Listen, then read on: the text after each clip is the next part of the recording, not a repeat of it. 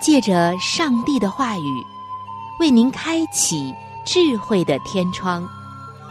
每期话题的分享，让您感受心灵的阳光，探讨生活的每个层面，体贴心灵的每次触动，为您疲惫的心找一个可以安歇的家园。各位亲爱的听众朋友。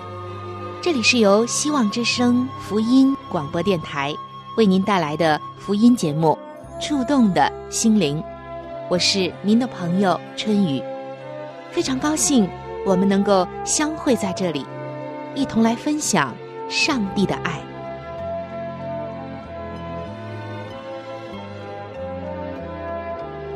各位亲爱的听众朋友，平安，欢迎来到《触动的心灵》节目当中。我是您的朋友春雨。各位亲爱的听众朋友，各位亲爱的弟兄姐妹们，我们常常会说上帝的旨意。我们会说，愿上帝的旨意成就。更喜欢我们一辈子都行在上帝的旨意中。但是今天一个问题来了，你真的明白上帝的旨意吗？也许这个问题啊，让你觉得不好回答。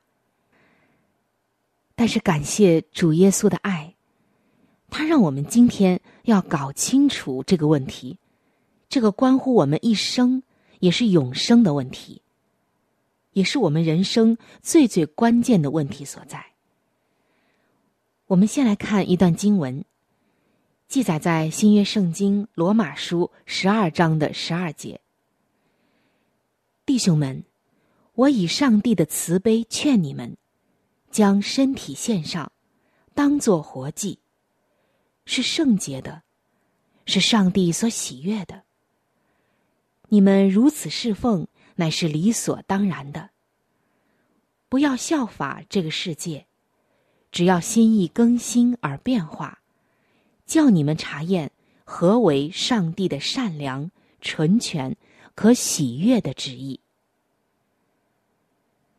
我们看到这里面提到了，让我们查验什么是上帝的旨意。因为上帝不希望我们做糊涂人。以弗所书的五章十七节，这里说：“不要做糊涂人，要明白主的旨意如何。”亲爱的听众朋友。在我们平常和肢体的交谈当中，上帝的旨意是基督徒口中常说的一句话，也是我们心中愿意明白的，同时也是常常会弄错的。许多的基督徒以自己的意思和希望当做上帝的旨意，或者以他们所敬仰的人所说的话为上帝的旨意。甚至以欺骗人的人的谎言作为上帝的旨意。等到遭遇到失败，甚至惹了祸患，才悔悟到是自己的错误。还有的人甚至至死不悟，始终以自己的意思或人的话为上帝的旨意，真的是可怜到了极点。那上帝的旨意。究竟是不是难明白的呢？是难明白的，但也是最容易明白的。为什么这么说呢？听众朋友，说他难明白，是因为那些极老练、属灵的程度极高的信徒，有的时候也需要在一件事上或一些事上求问上帝的旨意。说他容易明白，是因为上帝的旨意已经都显明在他所赐给我们的圣经里面了。我们只要用心查考圣经，把上帝的教训丰丰富富的存在心中，就很容易明白上帝的旨意。上帝没有曾在圣经中把我们人生中的每一件大小事情都写出来，指点我们，教训我们。但是，他却把一切做人的原则都指明了。他指示我们怎样侍奉上帝，荣耀上帝；怎样孝敬父母，教养子女；夫妻应当怎样相处，主仆应当怎样相待。应该怎样的对待邻舍？应当怎样的对待仇敌？他指示我们应当怎样做事，怎样为人，怎样得着钱财，怎样使用钱财等等。他也指示我们应当如何劳力做工，如何休息，如何防备试探，如何抵挡魔鬼。他更指示我们贪心的危险。纵欲的祸害，也只是我们如何传扬福音，如何谨慎自己。我们把这些原则都牢牢的存记在心中，无论遇见什么事，他的灵就会借着这些真理教训我们，引导我们，使我们不偏左，不偏右，完全行在上帝的旨意中。那上帝的旨意既然是这样容易明白，为什么很多的信徒总是如同行在云里雾里呢？使徒教训我们，不要效法这个世界，只要心意更新而变化，这样我们才能查验何为上帝的善良、纯全、可喜悦的旨意。那反过来说。如果我们仍然效法这个世界，使我们的心意仍然像以前没有归向上帝的时候，那样的贪慕世上的富足、财力、名誉、虚荣、享受、厌乐，我们就不能查验什么是上帝的善良、纯全、可喜悦的旨意了。我们如果不能明白上帝的旨意，并不是因为上帝的旨意是隐藏难以明白的，而是因为我们的眼睛被蒙蔽住了。亲爱的弟兄姐妹啊，那蒙蔽我们眼睛的事物，就是这个世界上种种的一些迷惑，像圣经说的，眼目的情欲、肉体的情欲，并今生的骄傲。一个信徒。如果不将这个世界上足以蒙蔽他眼睛的事物完全弃掉，使他的心变化过来，那么他无论信主多少年，无论如何的熟悉圣经，无论怎样热心，也不能明白上帝的旨意。即使他明白了上帝的旨意，为了达到他属世界的希望和好处。他也不肯承认那是上帝的旨意，却用自己的意思代替了上帝的旨意。比如像一个信徒，他要去应聘任职，这个时候，同时有两个地方聘请他。一个地方的收入丰富，但所做的事却有许多的黑幕、欺骗、谎言、虚伪。狡诈等等。另外一个地方的施工是光明正大，与社会有益的。可是这薪水却不多。那本着圣经中的教训，毫无疑问的，上帝的旨意是要他就第二个地方的事了，也就是到钱少的那一家来任职。但是。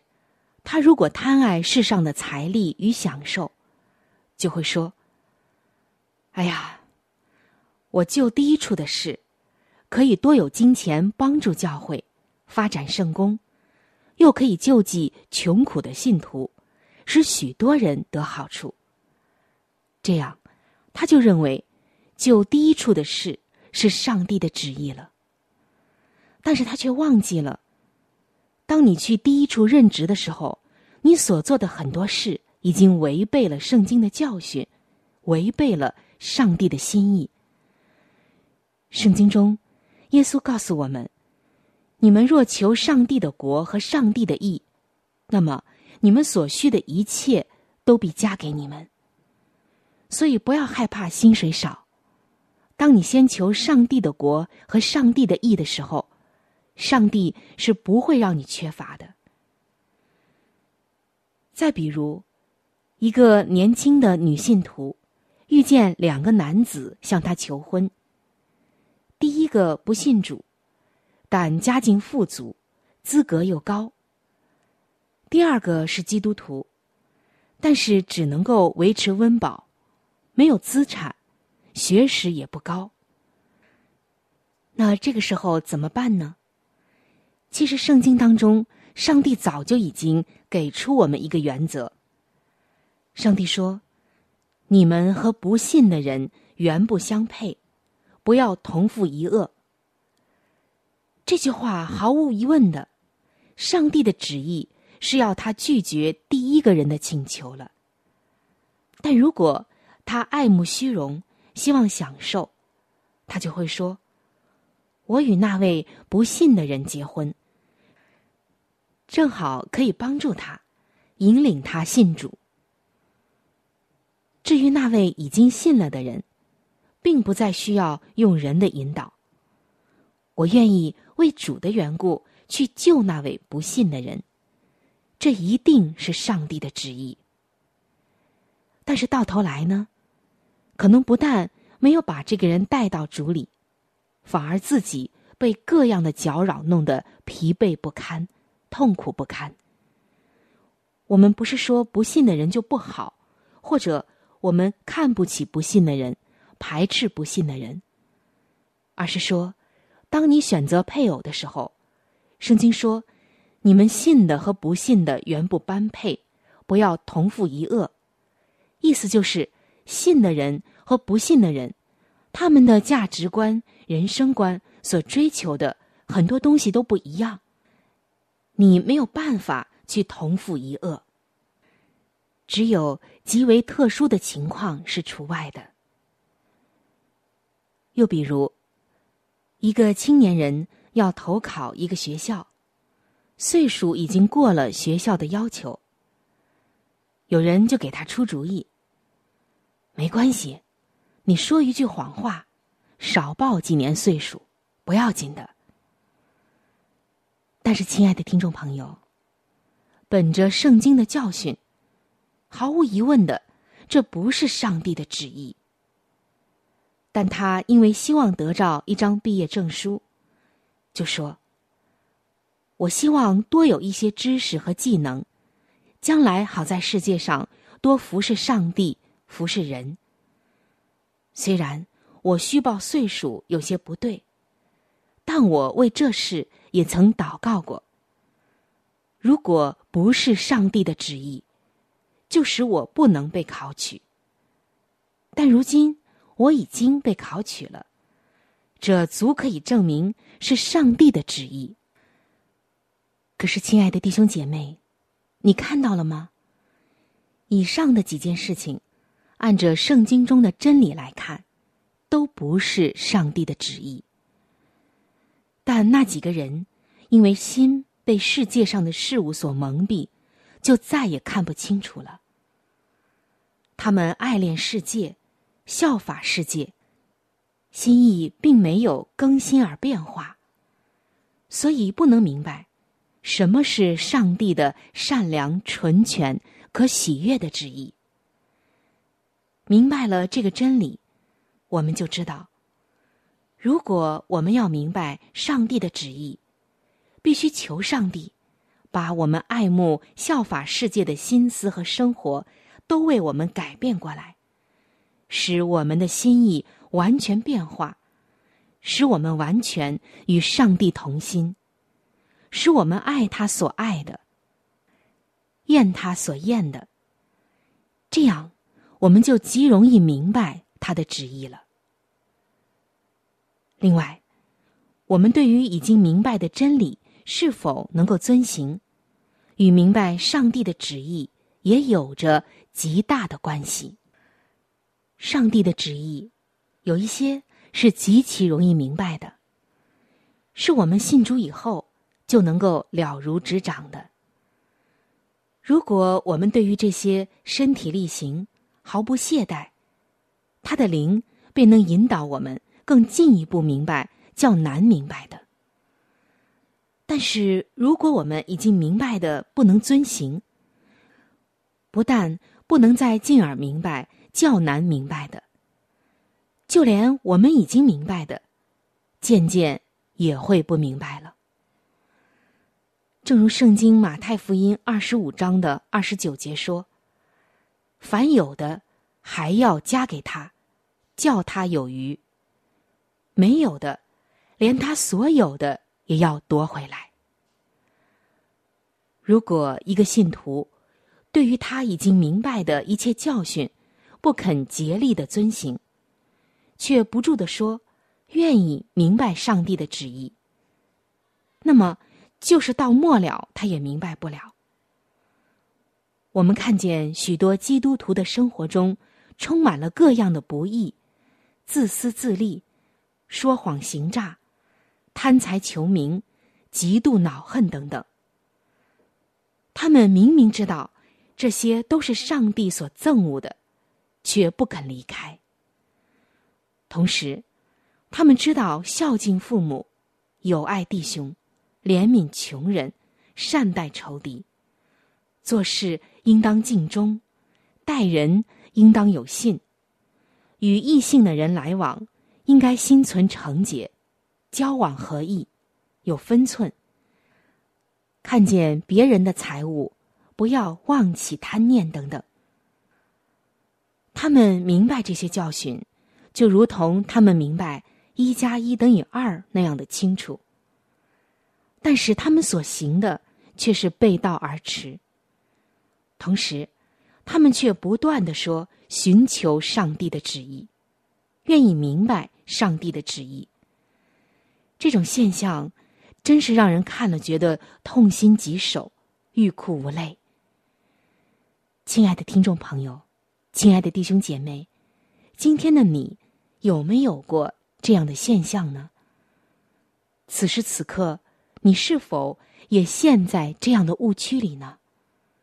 愿上帝帮助我们，愿他的话语也真的能够刺透我们的心，使我们真正能够明白。他的旨意是什么？各位听众朋友，本期我们要分享的主题是：你真的明白上帝的旨意吗？由于时间的关系，春雨只是和您分享了上半部分，下半部分我将会在下一期的节目中和您分享，欢迎您能够到时收听。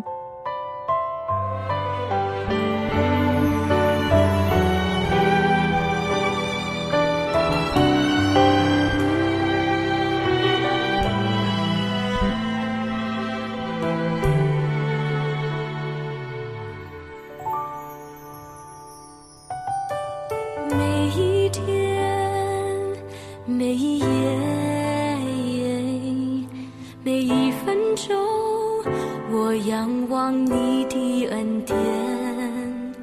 患难时在我喜乐时你双手领我进入你恩典。主耶稣你保险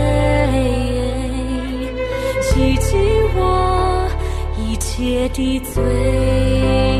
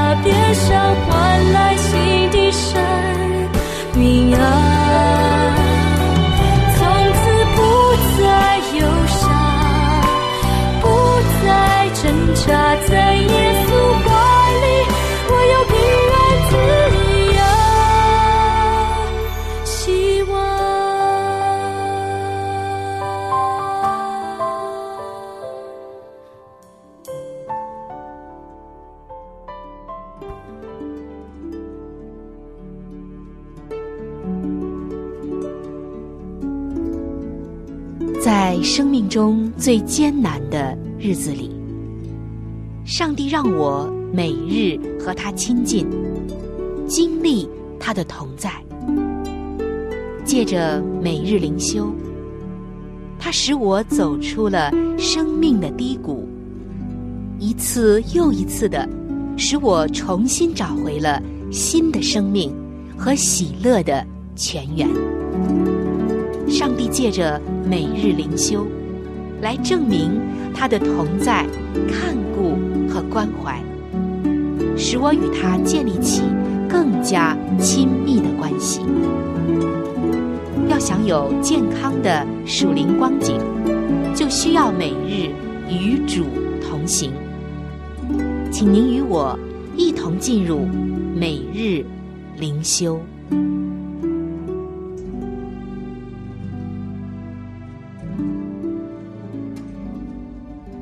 各位亲爱的听众朋友，欢迎来到每日灵修的时间当中。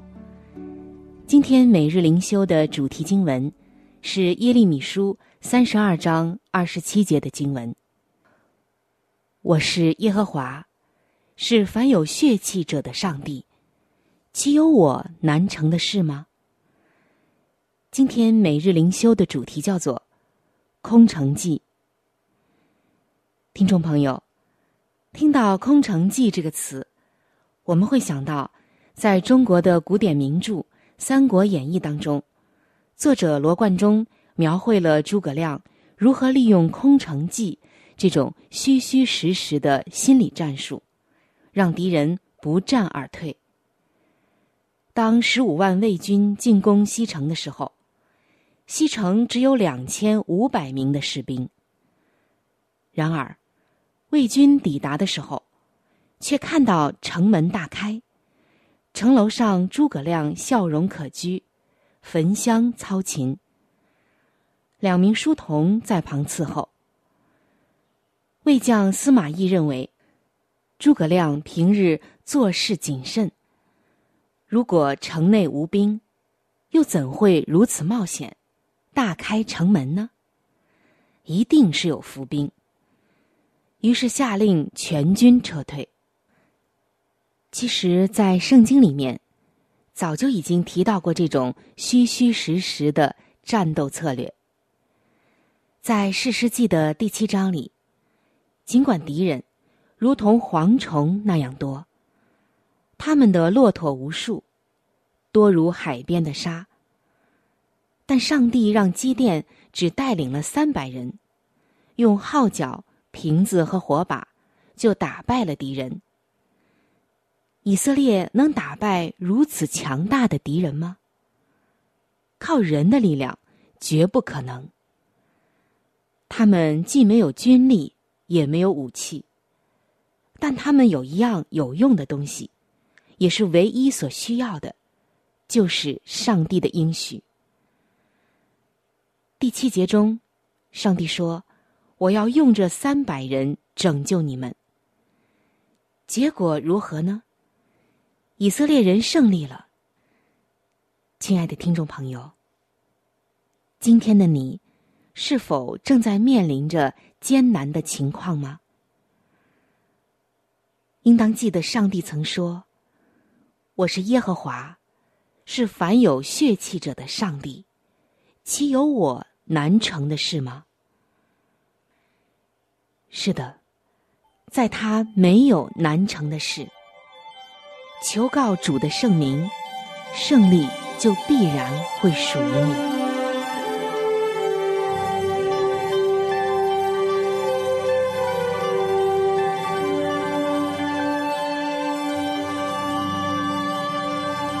各位亲爱的听众朋友，我们今天的话题就和大家分享到这里了。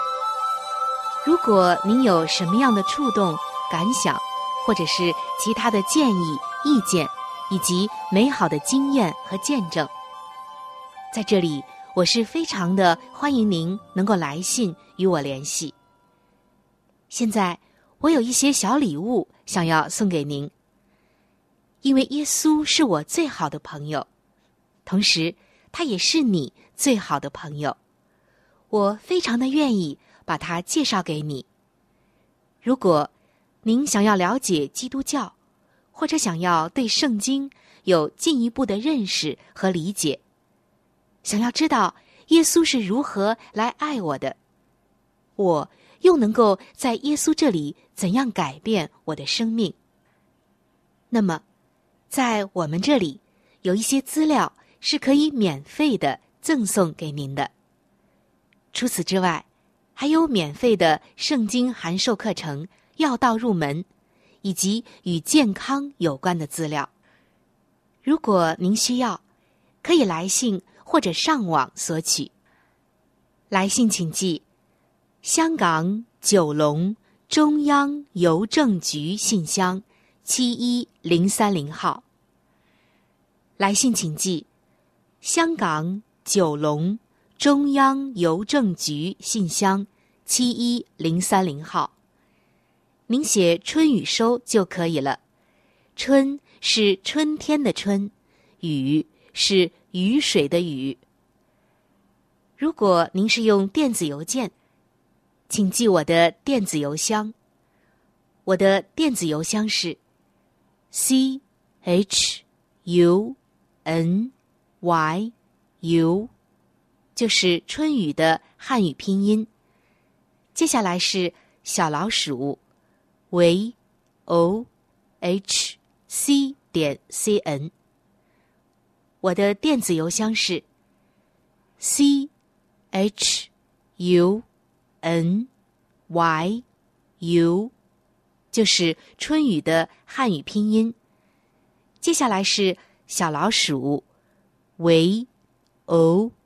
h c 点 c n，非常的欢迎您能够来信或者是发电邮和我联系，可以说一说你听过节目之后的一些感受，或者是索取您所需要的资料。